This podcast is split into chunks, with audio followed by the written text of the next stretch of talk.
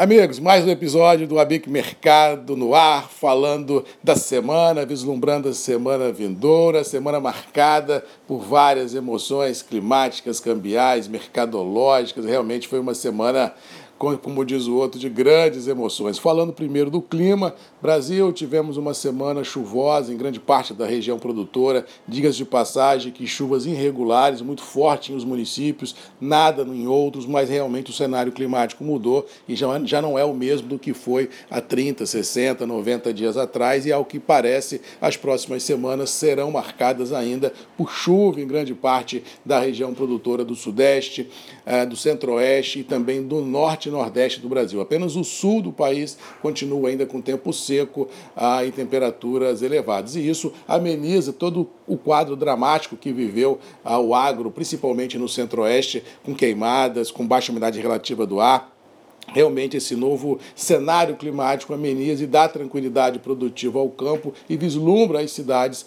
tempos menos complicados. Com relação ao dólar, tivemos a semana com viés de baixa muito forte uh, presenciado no Brasil. Essa conjugação de bom humor internacional e também desmonte de posições compradas fez com que o dólar viesse a mergulhar na mínima da semana até a 5,28, 5,27, 5,25, mas no decorrer da mesma, recompras foram vistas. Estamos terminando a semana orbitando os 5,30, 5,35, é mais ou menos essa é a pegada de curto prazo. Vamos lembrar que daqui para frente, sazonalmente, dezembro chegando, existe muita saída de recursos do país ah, por remessa de lucros para fora, e isso faz com que o dólar tenha uma pressão, ou seja, essa pasmaceira do dólar no curto prazo pode ser rompida quando dezembro chegar, com fluxo normal de saída de dólar do país para remessa de dividendos e lucros das grandes corporações. Com relação aos mercados financeiros, tivemos uma semana boa, esse bom humor internacional com a precificação do Joe Biden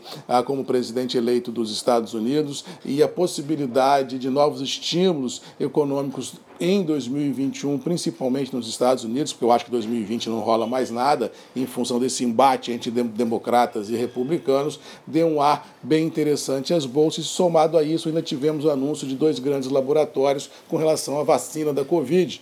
Ou seja, a gente teve uma semana positiva, estamos terminando a semana consolidado e vislumbrando para a semana que vem, se não houver nenhum fato novo, realmente uma tranquilidade nos mercados financeiros e o campo positivo sendo prevalecida. A única dúvida que fica é com relação à Covid, que avança com muita força nos Estados Unidos, com médias diárias de 150, 170, 180 mil casos. Na Europa também, com Nova York fechando restaurantes, toque de recolher à noite, Europa em alguns países também. Isso deixa a economia em frangalhos, mas assim, ah, tem que ter muita, uma mão muito certeira nesse ponto pelas autoridades monetárias internacionais e pelos políticos, já que os auxílios emergenciais fiscais e os estímulos fiscais que foram distribuídos mundo afora foram fruto de endividamento fiscal e não de riqueza. Ou seja, a economia precisa girar para a gente criar emprego e renda e principalmente tentar tapar o buraco que foi feito fiscalmente falando mundo afora com esses auxílios. Ou seja, o mercado já entendeu isso.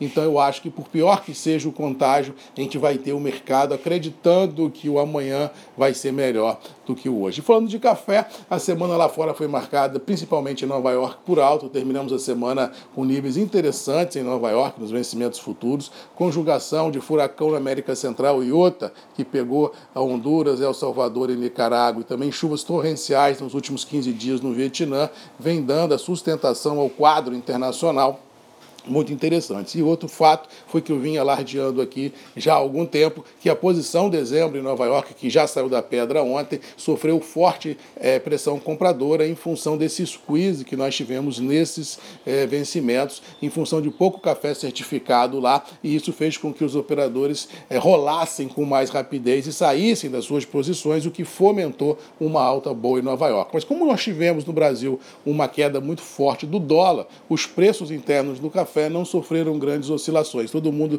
sofreu por ansiedade, mas de fato e de direito falar que houve uma alavancagem dos preços internos do café, isso não houve. Houve sim uma firmeza nos atuais níveis, uma consolidação dos atuais níveis e uma coisa que venho alertando aqui, baixa liquidez nas praças de comercialização, indicando um final de ano duríssimo e indicando uma entre-safra ainda pior no que se refere à liquidez envolvida nas praças de comercialização para vendas novas e compras por tabela novas. Por isso que eu sempre falo aqui toda sexta-feira de que nesse momento o industrial tem que pensar muito mais em abastecimento do que preço. Ou seja, travando o abastecimento para o primeiro trimestre do ano que vem, preço vai ajustando fino, cada compra é uma compra e vamos acertando na média, porque acertar na mosca no negócio café é uma das mais ingratas e difíceis tarefas desse mundão de Deus. No mais, vamos ficando por aqui, desejando a todos uma, um bom final de semana, uma boa semana. Lembrando que nós temos um encontro marcado toda sexta-feira comigo, Marcos Magalhães, aqui no Abic Mercado, encontro da indústria nacional para a gente conversar um pouquinho sobre mercado e com certeza dar luz no caminho de todos vocês. Boa semana a todos, fiquem com Deus e até sexta. Tchau!